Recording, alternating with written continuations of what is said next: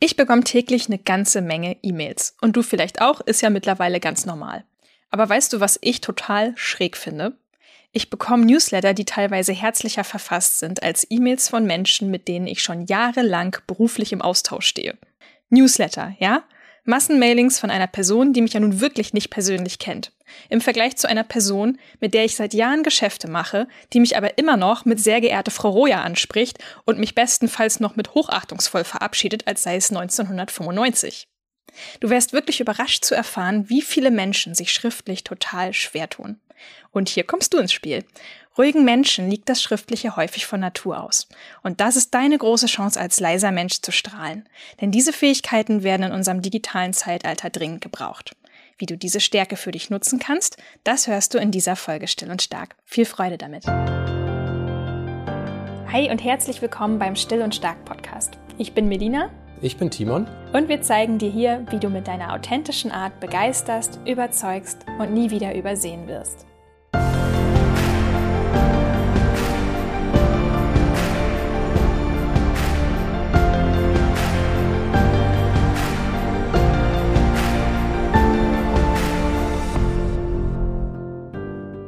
Unser Werbepartner in dieser Folge ist AG1 von Athletic Greens. AG1 ist eine Nahrungsmittelergänzung, das ich schon jetzt seit vielen Jahren nehme. Und ich muss sagen, in den letzten sechs Monaten, da war ich besonders dankbar für die extra Nährstoffe.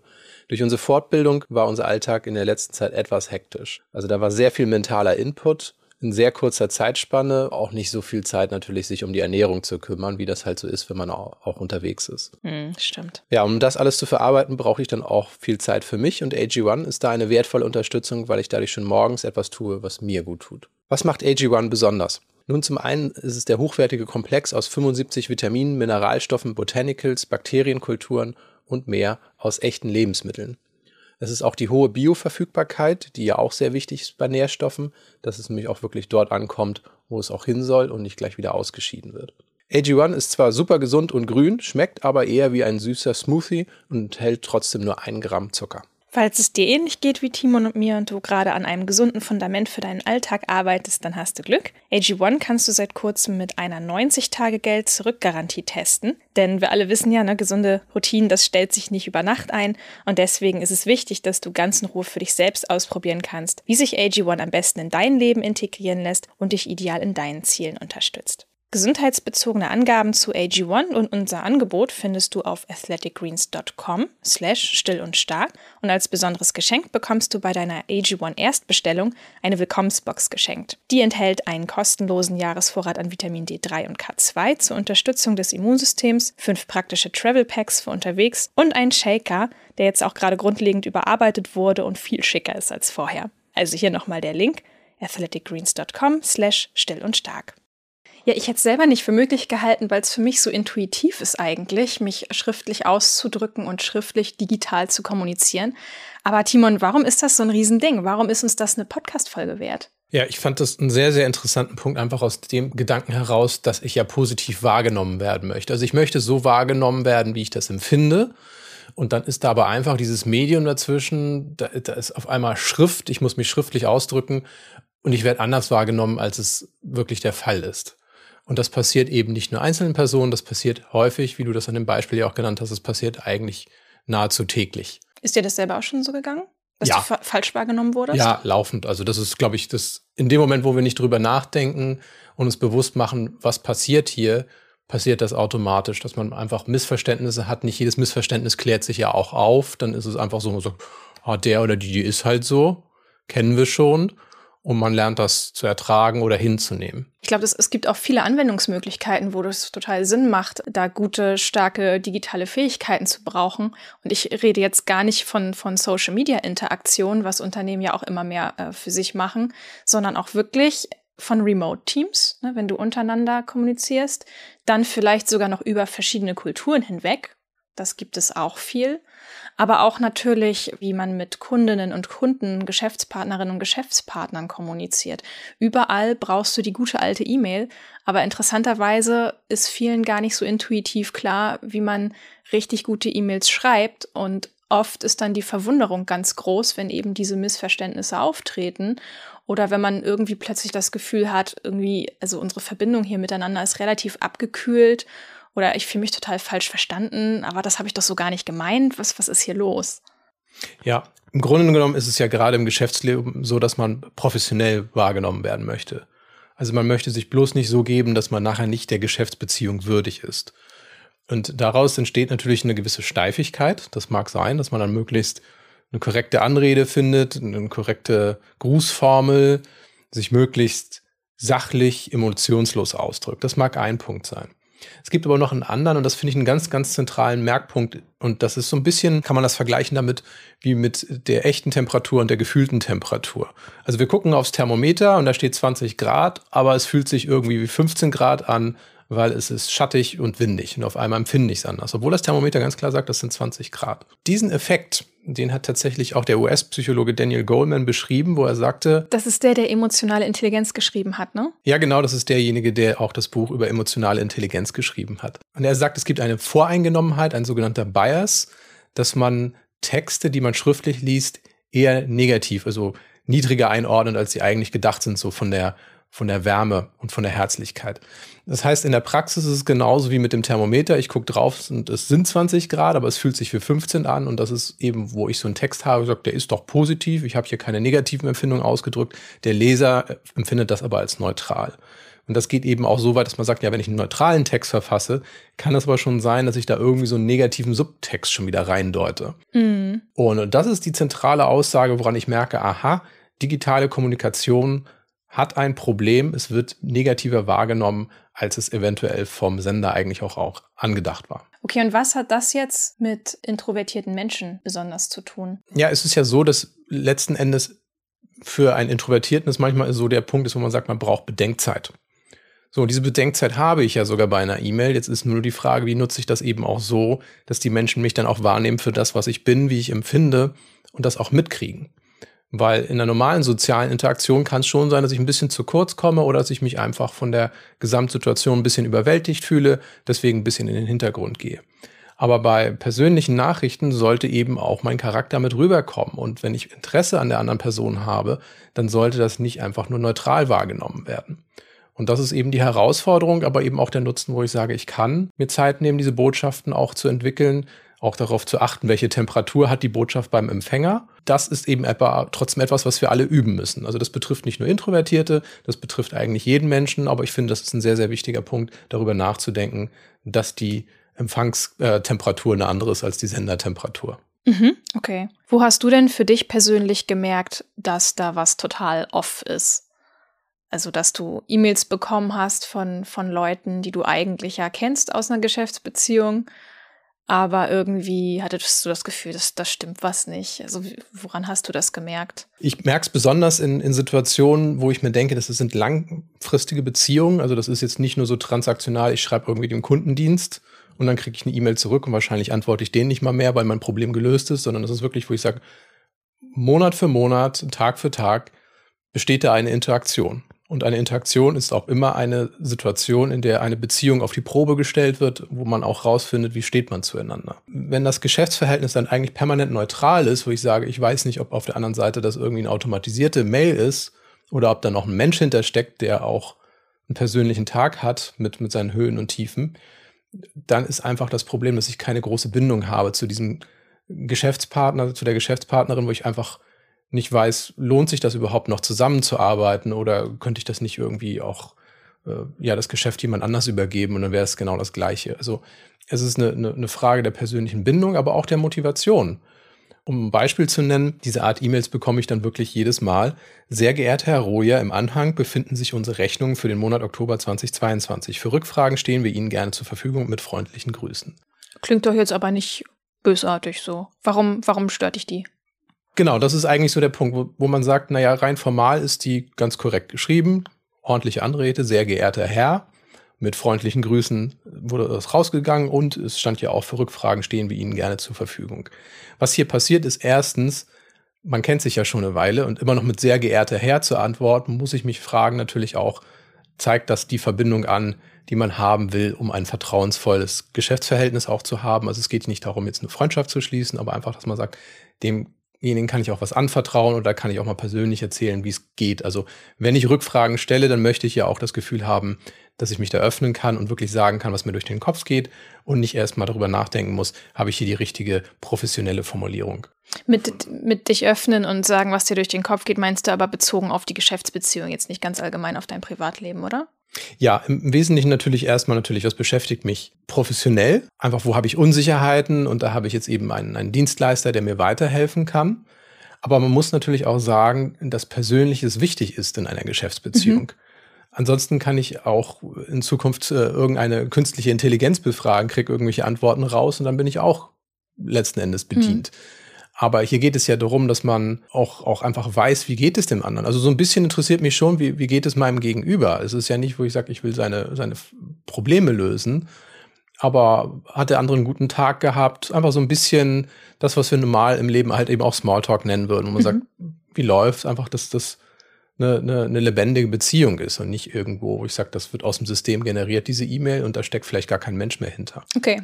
Ich, ich frage deswegen so dreist rein, weil äh, es, es stellt sich natürlich einfach die Frage, warum ist das denn überhaupt so wichtig, dass wir hier eine gute Verbindung zueinander spüren? Du möchtest ja nicht äh, ihn äh, auf einen Drink einladen, ja? Also du möchtest ja gar keine Freundschaft aufbauen, aber äh, ne, so, so ganz hochprofessionell, statisch ist dir dann halt eben auch zu wenig. Deswegen, warum macht das so einen Unterschied?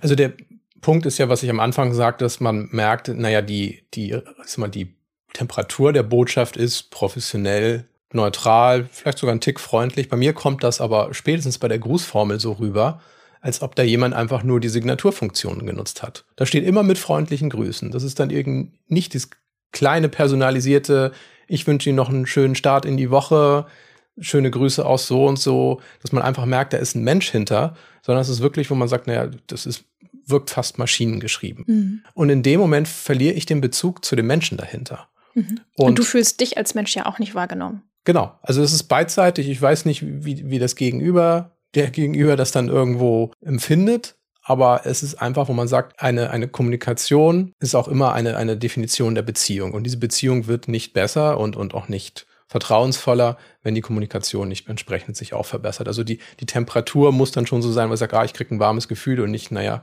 das ist, äh, das ist sehr neutral, das ist kühl. Mhm. Eventuell nehme ich sogar als negativ wahr, wenn dann meinetwegen in, in der Rechnung irgendwie ein unerwarteter Betrag ist, dann rege ich mich vielleicht sogar gleich auf. Mhm. Also das ist einfach, wo man merkt, selbst bei simplen Sachen wie Rechnungen kann schon sein, dass man dadurch eben auch vielleicht den falschen Ton angeschlagen hat, zumindest beim Empfänger dann. Ja, gutes Beispiel auch mit gerade mit dem Thema Rechnung. Ich habe auch noch für mich gedacht, ähm, um das mal für mich auch noch mal in so einen größeren Kontext zu setzen. Ich habe mich gefragt, warum wird das denn auch immer wichtiger, dass man digital auch ähm, ein gutes Verhältnis zueinander hat oder wirklich das Gefühl hat, ähm, ich als Mensch bin hier wichtig und ich wurde wahrgenommen, auch wenn wir uns gar nicht persönlich sehen. Und ich glaube, beziehungsweise es glaube ich nicht nur, das ist, das ist tatsächlich auch Fakt, da gibt es diverse Studien zu, dass Menschen einfach auch immer einsamer werden. Und wir haben mittlerweile einfach so einen Lebensstil, wo vieles deutlich anonymer wird. Also wir sind zwar irgendwie den ganzen Tag unter Menschen, also morgens ne, vielleicht schon auf dem Weg zur Arbeit in öffentlichen Verkehrsmitteln, dann im Büro, äh, dann in Meetings, aber es sind immer so, wir, wir, wir leben nebeneinander und nicht miteinander. Und ich glaube, da geht ganz, ganz viel von der Qualität im Zwischenmenschlichen bei verloren. Und ich glaube, deswegen ist es auch so wichtig, dass man so ein bisschen so starre Formeln einfach auch auflöst. Weil ich glaube, ja, wie gesagt, mir geht es nicht darum, dass ich irgendwie aus jedem geschäftlichen Kontakt irgendwie eine, eine Freundschaft machen möchte. Überhaupt nicht. Dafür habe ich auch nicht die Energie. Aber es geht darum, ich möchte mich an meinem Arbeitsplatz wohlfühlen. Und wie wohl fühle ich mich, wenn ich wenn ich denke, ich habe den ganzen Tag äh, nur einen Austausch mit, mit Maschinen und nicht mit Menschen. Ja, das Gefühl von Sicherheit geht dann ja auch verloren. Also in dem Moment, wo ein Konflikt entsteht, ist ja auch meine Art, Konflikte zu lösen, eine andere, wenn ich das Gefühl habe, da herrscht eine herzliche Verbindung, das ist höchstwahrscheinlich nur ein Missverständnis, statt dann, wenn immer dieser unterkühlte Kommunikationston herrschte, auch sofort eine Bedrohung wahrzunehmen. Also es kann sein, dass ich mich dann tatsächlich schneller bedroht fühle, weil vorher die, die Brücke nicht gebaut wurde, dass man wirklich eine gute Verbindung hat.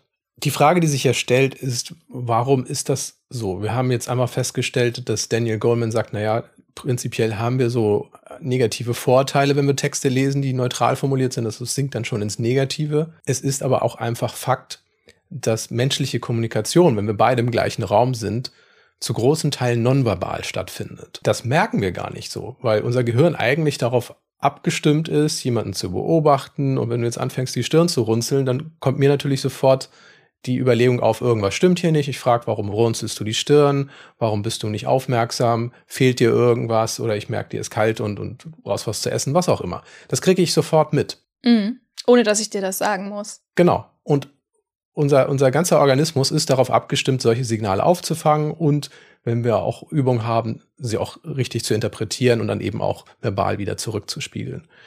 Dieser ganze nonverbale Teil fällt weg. Also es gibt unterschiedliche Studien, aber es gibt simple Aussagen, wo man sagt, naja, sieben Prozent der ganzen Kommunikation ist verbal, der Rest ist nonverbal.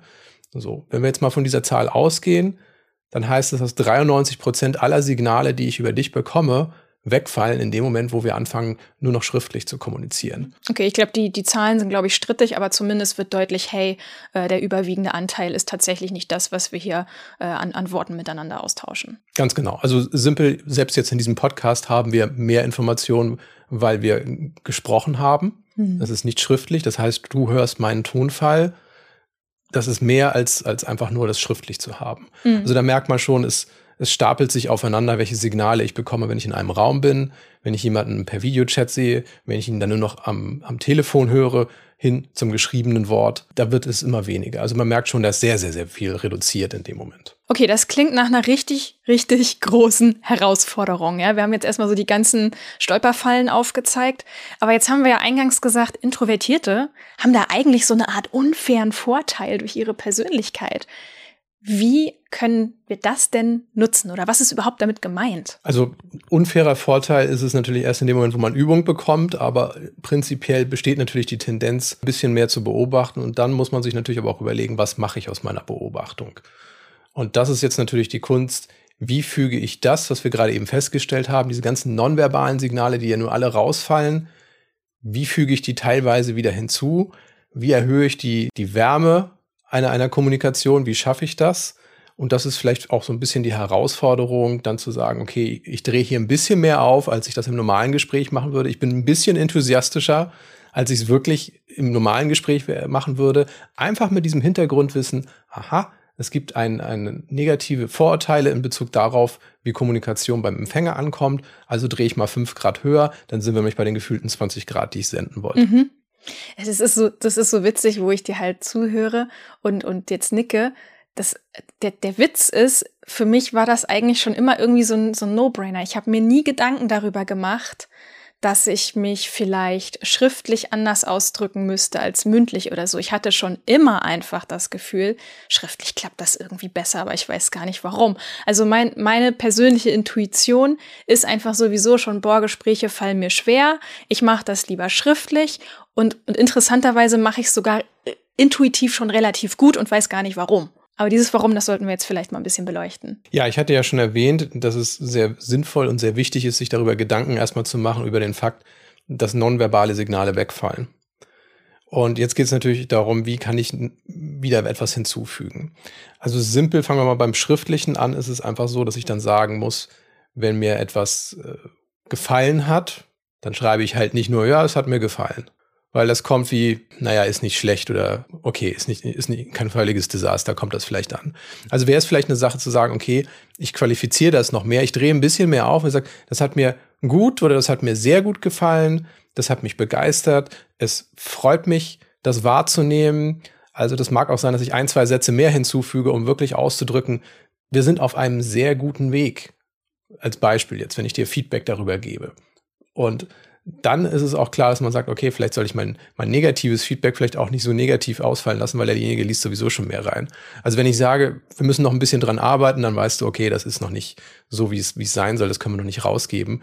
Aber ich muss es vielleicht nicht so stark sezieren. Das mache ich zum Beispiel auch gerne, wo ich sage, ja, alles klar, da hast du dein Feedback, friss das. Und ich denke gar nicht darüber nach, dass wenn ich mit der Person nicht weiteren Kontakt habe, dass das sehr, sehr schnell ins Negative absacken kann, ins, ins Demotivierende. Ja. So, also das ist die erste Überlegung, sagt, okay, bei Formulierung positive Sachen noch positiver darstellen, mit gut, sehr gut arbeiten, vielleicht auch ausdrucken, was ich empfinde. Das kannst du ja nicht sehen. Also wenn ich begeistert bin oder wenn mich etwas freut, dann sollte ich sagen, ich freue mich darüber. Ja. Also wirklich das auszuformulieren. Da muss man auch dazu noch sagen, was du jetzt gerade sagst, das ist natürlich eine, eine aktive Satzkonstruktion auch. Ne? Ich freue mich darüber. Das ist nämlich auch etwas, wodurch ähm, ganz schnell so eine, so eine Kälte entstehen kann, wenn man sehr, sehr viele passive Konstruktionen in, in E-Mails benutzt. Also ähm, wenn, wenn plötzlich nur noch irgendwie von, von, von Mann die Rede ist, und nehmen wir mal an, es ist irgendein Fehler oder ein Missverständnis aufgetreten. Dann kannst du ja mit einer aktiven Konstruktion sagen, es tut mir leid, dass mir dieser Fehler unterlaufen ist.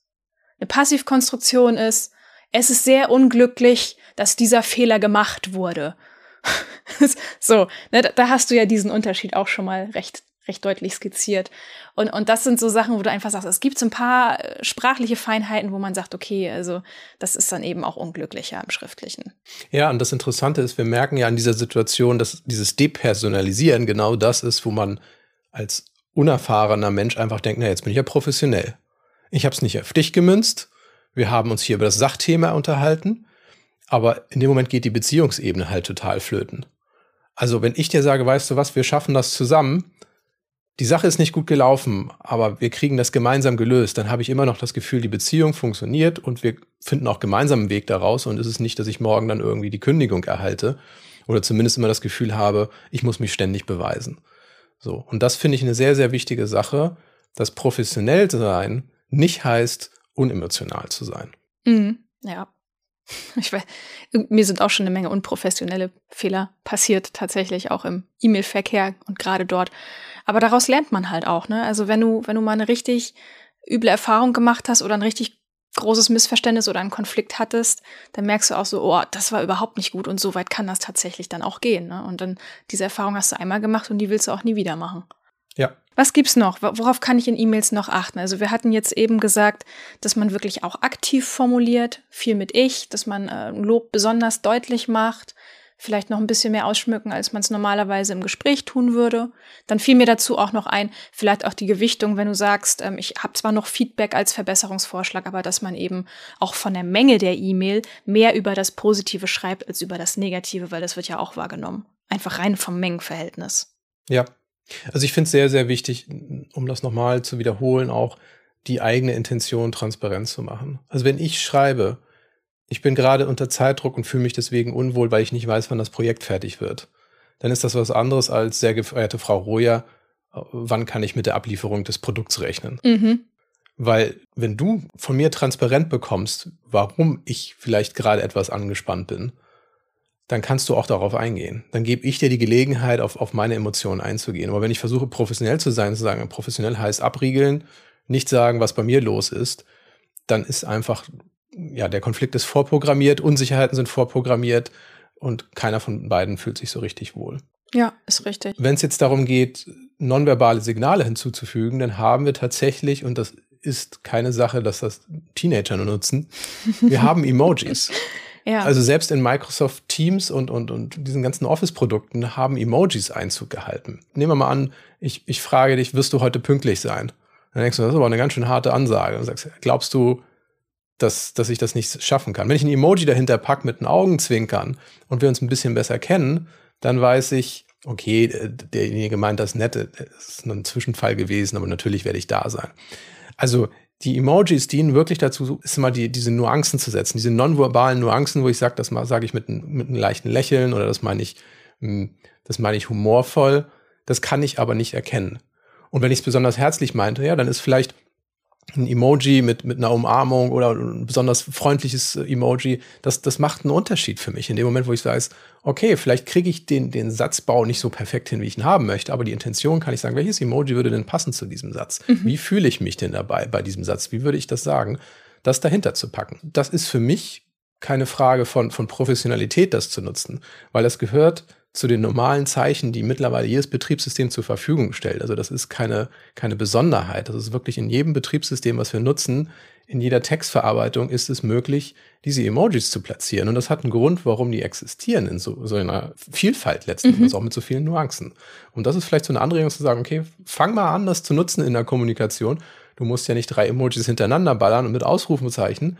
Aber das ist dann so tatsächlich, wo es wieder unprofessionell wird. Ne? Also inflationärer Einsatz von Emojis ist dann auch schon wieder, wo man darauf achten muss. Aber ich, ich würde jetzt gerne noch einmal ganz kurz reinfragen, Timon, in welchen Branchen hast du die Erfahrung gemacht, dass Emojis gut gehen? Weil ich könnte mir jetzt vorstellen, ein paar Leute, die hier zuhören und die, die eher in recht traditionellen Branchen unterwegs sind, die kriegen hier gerade Schnappatmung und sagen, niemals würde ich Emojis benutzen. Hallo? Das ist, glaube ich, so ein bisschen auch der Punkt, wo man sagt, man muss das nicht in jeder E-Mail machen. Aber letzten Endes, es gibt immer einen, der den Anfang gemacht hat.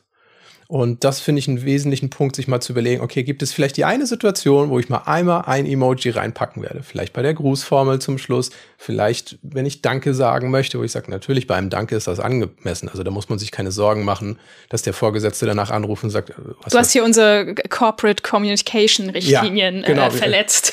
Wie, wie, können Sie nur? Es gibt also, jetzt eine Abmahnung. Ne, das ist wirklich, wo ich sage, so, äh, steht der Tropfen hüllt den Stein, wo man sagt, es kann sich auch langsam etablieren. Also man muss das ja noch nicht erdrutschartig äh, einführen, aber es ist wirklich, wie gesagt, bei einem Danke, bei einem freundlichen Hallo kann man das schon mal einbauen.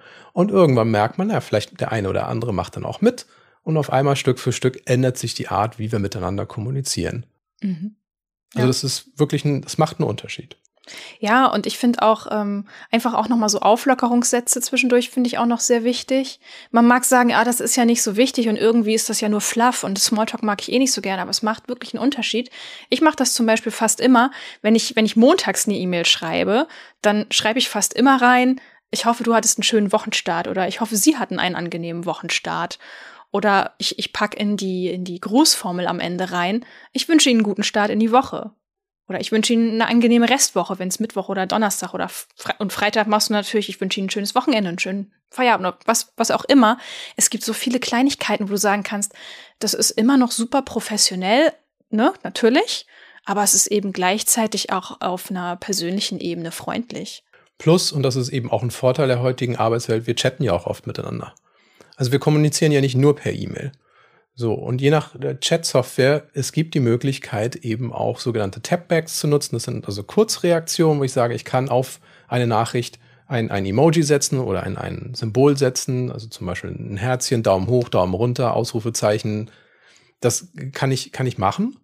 Und das sollte man üben, weil das hilft dem Gegenüber. Das ist, kann man sich vorstellen.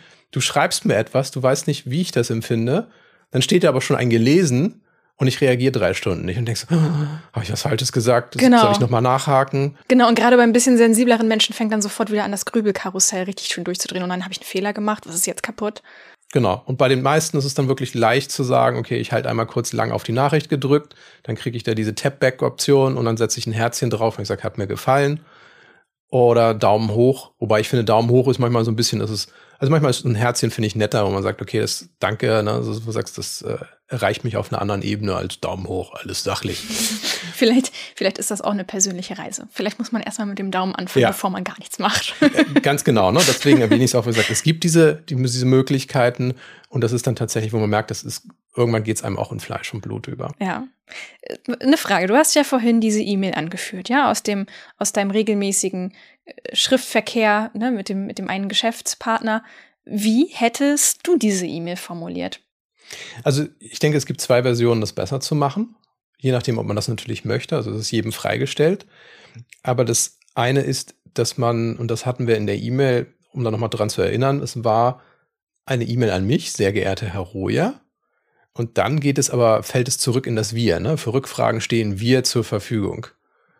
Und das ist trotzdem, das kann ich ja in dem Kontext mal erwähnen, das ist mein persönlicher Ansprechpartner. Mhm, Seit ja. Jahr und Tag und nur diese Person. Also das ist nicht, wo ich ein, ein wechselndes Support-Team habe, wo ich schon bei der Rückantwort dann irgendjemand anders wieder dran kriege. Und das wären so die ersten Sachen, die man illuminiert, dass man sagt, ich rede mit dir. Und wenn du etwas von mir brauchst, dann sag mir das und nicht wir sind irgendwie verfügbar. Dieses wabrige Wir sorgt eigentlich so ein bisschen dafür, wo du sagst, ja, das wirkt dann eben auch formelartig. Eine bessere Möglichkeit wäre einfach nur mal Hallo zu sagen. Hallo, Herr Roja, statt sehr geehrter Herr Roja. Und man sagt, das ist so irgendwie, so, so, schreibt mir das Finanzamt wahrscheinlich auch noch. Und ein Hallo ist ja nun wirklich nicht flapsig. Genau. Wirklich nicht. Genau. Also das ist nach, nach äh, zweiten, dritten E-Mail, da kann man auch mal die Anrede wechseln. Und dann einfach zu sagen, lassen Sie mich jederzeit wissen, wenn Sie Fragen an mich haben. Viele Grüße. Mhm. Oder auch gerne eine herzliche Grüße, je nachdem, wie weit man sich daran traut. Mhm. Das ist völlig in Ordnung. Es ist auch nicht unprofessionell. Um das nochmal zu steigern, und das ist wirklich jetzt eine Frage eigentlich nur der Branche, was ich festgestellt habe. Wir beide haben längere Zeit in, in der Fashion-Branche gearbeitet und dort ist es sehr, mit, mit Marketingabteilung, ne? Genau. genau.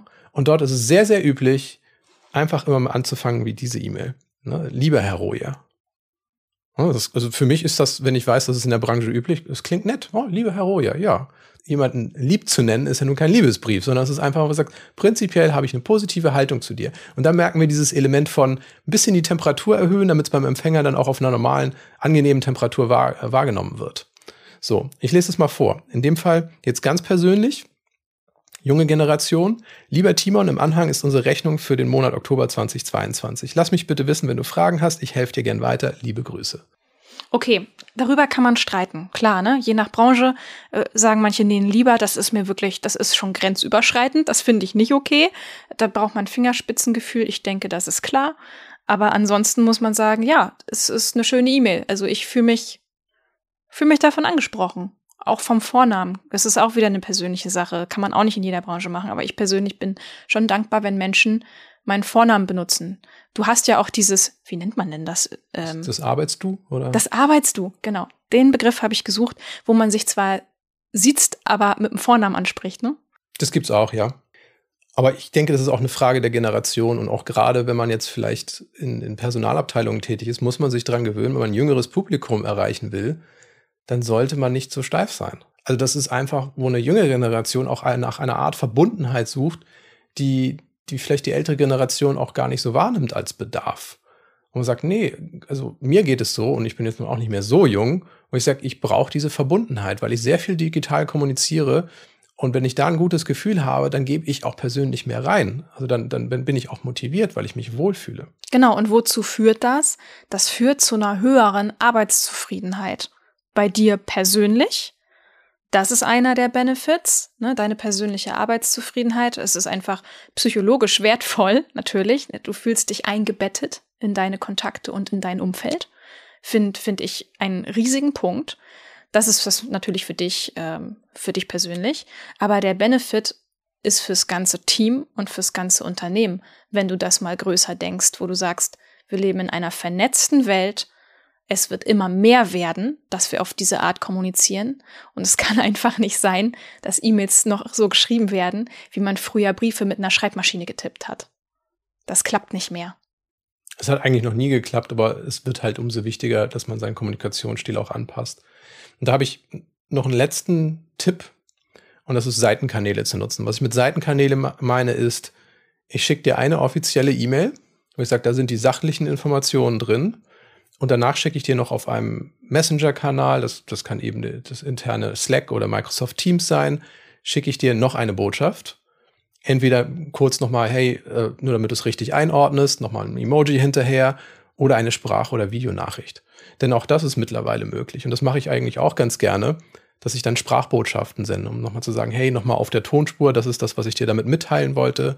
Darum geht es mir. Oder direkt sogar eine Videonachricht. Also bei Slack zum Beispiel geht das tatsächlich. Ich sage, ich kann eine fünf Minuten Videobotschaft aufnehmen. Wie toll ist das denn? Mhm. Also ich kann zeitversetzt jemandem etwas mitteilen und der kann mich sehen, der kann mich hören und ich kann in dem Moment das wirklich rüberbringen, was mir wichtig war, in dem Moment, wo ich vielleicht auch die Energie mhm. dafür habe. Dann. Und lass uns an dieser Stelle auch noch mal bitte kurz wertschätzen, wie schön es ist, dass es Sprachnachrichten und Videonachrichten gibt und wir uns nicht zum Telefonieren verabreden müssen.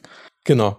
Das, deswegen sagte ich ja, wenn ich die Energie dafür habe, und das ist ja für mich auch ein wichtiger Punkt, natürlich reagiere ich grummelig, wenn das gerade irgendwie nicht der richtige Zeitpunkt ist. Aber deswegen ist asynchrone Kommunikation ja auch so vorteilhaft, wo ich sage, so, jetzt kann ich mich diesem Thema widmen und jetzt bin ich auch gerade in der emotionalen Verfassung vernünftig und angemessen darauf zu reagieren und nicht genervt zu sein, weil meine Arbeit gerade unterbrochen wurde.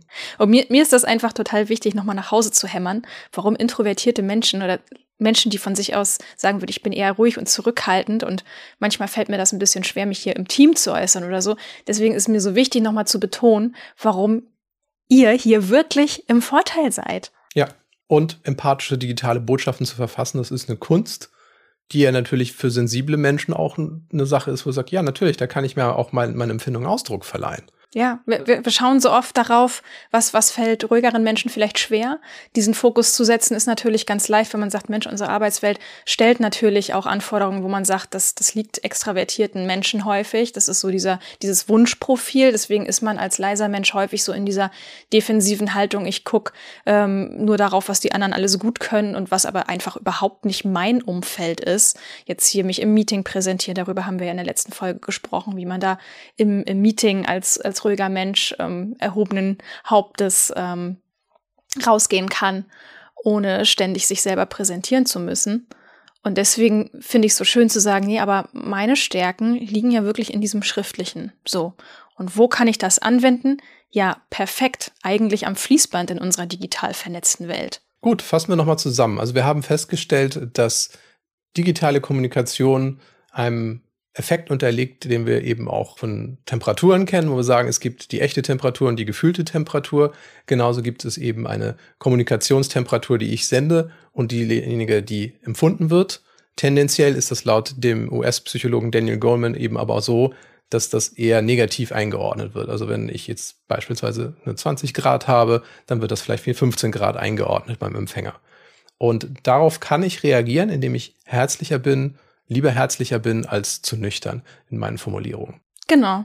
Der andere Punkt, den wir erwähnt hatten, ist persönliche Botschaften zu senden, also keine Passivkonstrukte, nicht depersonalisierend schreiben, sondern durchaus zu sagen, ich empfinde etwas, ich freue mich, ich nehme etwas als sehr gut wahr. Also auch da eben das anzureichern. Und der letzte Punkt, über den wir gesprochen haben, ist, dass wir unsere Botschaften mit nonverbalen Signalen wieder anreichern müssen, weil die eben einfach wegfallen, wenn wir in einer rein schriftlichen Kommunikation sind. Das heißt, wir müssen uns ein bisschen Gedanken darüber machen, wie können wir das über, über Emojis, über herzliche Formulierungen, können wir das kompensieren, dass diese Emotionen wieder mit rüberkommen, transparent zu machen, was man selber empfindet, das ist wichtig und Seitenkanäle nutzen, wie zum Beispiel Sprachnachrichten, Videonachrichten oder auch einen nicht so formalen Chat, um dann eben auch klarzustellen, worum es einem ging und dass derjenige auch einen schnellen Rückkanal hat und sagt, okay, vielen Dank für den Hinweis, mhm. da ist eine Beziehung, eine Brücke wieder gebaut worden, verstärkt worden. Ja, absolut. Und vor allen Dingen, wenn wir das so machen, dann passiert ja was total Interessantes. Keiner von den Kontakten, mit denen wir im digitalen Austausch stehen, würde uns jemals als zu still, zu passiv oder zu kühl bezeichnen, so wie wir das vielleicht manchmal aus, aus Team-Meetings oder so kennen. Das passiert da faktisch einfach nicht. Und deswegen würde ich da wirklich ein großes Augenmerk drauf legen, einfach um sich selber wirklich wohler in seiner eigenen Haut zu fühlen und sich eingebettet zu fühlen. Ja. Und dahin zu schauen. Ja, man erzeugt eine, eine herzliche Präsenz in dem Moment, wo man öfters einfach auch mal schriftlich wahrgenommen wird. In dem Moment merken andere ja, die Person ist ja da. Genau, du fühlst dich persönlich Kanal. wertgeschätzt. Du wirst akzeptiert und wertgeschätzt für die Person, die du bist. Ja, sehr schön. Wenn dir diese Folge gefallen hat, dann abonnier doch einfach unseren Podcast in deinem Podcast-Player. Darüber freuen wir uns wirklich sehr und du verpasst dann auch keine Folge mehr. Und wenn du uns etwas mitteilen möchtest, dann kannst du uns gerne auch eine E-Mail schreiben. In jedem Fall würden wir dir aber empfehlen, abonniere einfach mal unseren Newsletter, falls du ihn noch nicht kennst, denn dort kannst du mit uns in Kontakt bleiben, wirst immer über die neuesten Folgen informiert und du kriegst wirklich wertvolle und wichtige Impulse, die dir helfen, dein Leben so zu führen, dass du sagen kannst, hey, ich bin auch still und stark. Ich bin mit meiner Persönlichkeit im Reinen und zufrieden. Genau. Und unsere Newsletter sind persönlich und herzlich formuliert. Keine, genau. keine Ansprache mit sehr geehrte. das gibt's bei uns nicht. Sehr schön. Ja, wir wünschen dir bis zum nächsten Mal alles Liebe und bleib still und stark. Bis dann. Ciao.